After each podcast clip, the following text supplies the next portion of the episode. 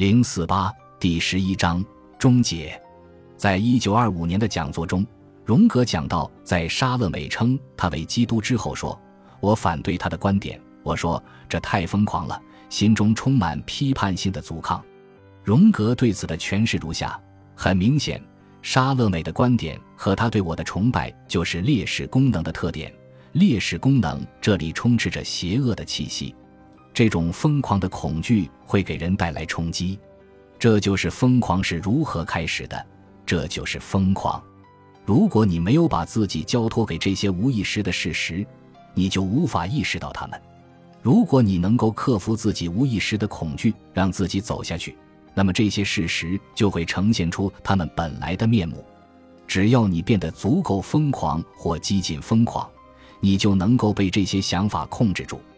这些意象拥有太多的现实，因此他们会自荐，并能抓住这种非常特别的意义。这些意象形成古代神秘的一部分，而实际上正是类似的幻想形成神秘。类似于阿普列乌斯作品中描述的伊西斯的神秘，对新加入的人进行的启蒙和神话。对新加入者进行这样的启蒙，他们会有一种特殊的情感。蛇逐渐解开对我的缠绕，是把我引领到神话部分的重要一步。沙勒美的表现就是神话。我感到自己的面孔所转化成为的那张动物面孔，是密特拉密教中著名的神狮头兽。他是一个被蛇缠绕着的人，蛇的头贴着人的头，而这个人有一张狮子面孔。在这个神话的神秘中，你将自己变成容器，一个创造性的容器。对立在这里和解，他补充说：“这就是密特拉教从始至终的全部象征。”在《金驴记》中，刘禅经历的就是伊西斯密教的启蒙。这段情节的意义在于，仅对这种残存下来的启蒙进行直接的描述。对于事件本身，刘禅写道：“我到达死亡之界的门口，踏上明后珀尔瑟福涅的门槛。”但被允许返回，飘荡穿越所有元素。我在午夜看到阳光灿烂，就像中午一样。我伫立在下界和上界的众神面前，离他们很近，崇拜他们。随后，刘禅出现在圣殿中央的讲道坛上，站在人群面前。他披着斗篷，上面画着蛇和食身鹰，手里拿着一只火把，戴着一顶棕榈冠，亮闪闪的叶子向四面伸出，宛如一个光环。荣格在自己所藏的德文译本的页边将这一段画了出来。在科莱女神的心理学中，荣格对这段经历的描述如下：一位老魔法师，也是先知，和他的女儿生活在地下的一座房子里，实际上是在阴间。但他事实上并不是他的女儿，她是一位舞女，非常放荡，但双目失明，渴望得到治愈。荣格将对以利亚的描述和后来对腓利门的描述结合在一起。他指出，这表示这位未知的女性是一个外在世界的神话人物。她是祭司长或哲人的妹妹或神秘的女儿，明显和西门马格斯与海伦、佐西莫斯与蒂西巴、克马留斯与克里奥帕特拉等人物的神秘合一类似。我们梦中的形象与海伦高度吻合。修改的草稿中写的是。引导性的思考，在《黑书二》中，荣格直接从但丁《神曲》的德文译本中引用一段文字。我对他说：“我是一个人，当爱鼓动我的时候，我根据他在我内心中的指示讲话。同样，又如同火焰一样，它根据火的形状而改变，新的形状也根据精神发生变化。” C. 西森译，二十五万九千二百六十五页。草稿中继续写道。因此，人们都会说他们在为善与和平而战，但一个人不可能为善向另一个人开战。然而，由于人们不知道冲突就在他们自己身上，因此德国人会认为英国人和俄国人有错，但英国人和俄国人说德国人有错。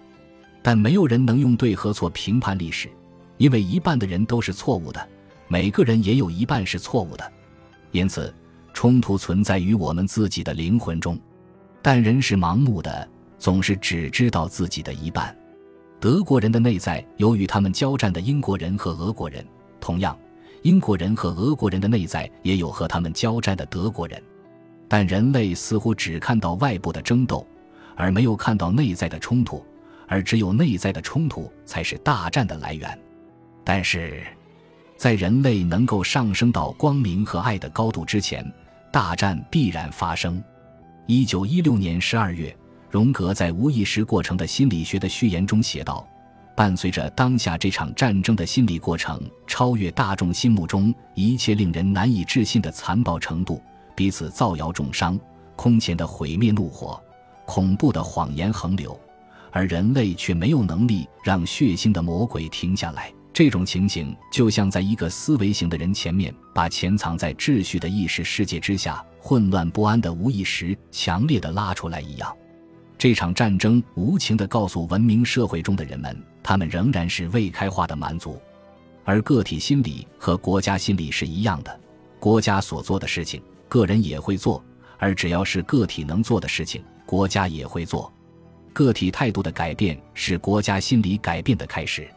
草稿和修改的草稿中写的是，但你会问，为什么先觉伪装成以色列的先知，你的快乐伪装成异教徒沙勒美出现在你的面前？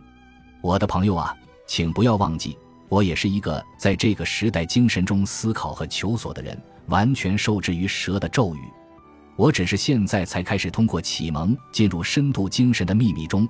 并没有完全抛弃在这个时代精神中的思维所缺乏的全部古老性，而是再次将它纳入到我这个常人的身上，使我的生命完整。由于我已经变得很贫瘠，并且远离神，因此我必须吸纳神圣和平凡。因为时代精神再没有任何东西可以给我，反而将我在真实生活中拥有的东西掠夺得所剩无几，特别是将我变得懒惰又贪婪。因为时代精神只关注眼前，并强迫我用一切眼前的东西去填补当下。草稿和修改的草稿中，这里都出现一大段内容，意义如下：神的右手握着爱，左手握着先觉，整段都被替换为思想。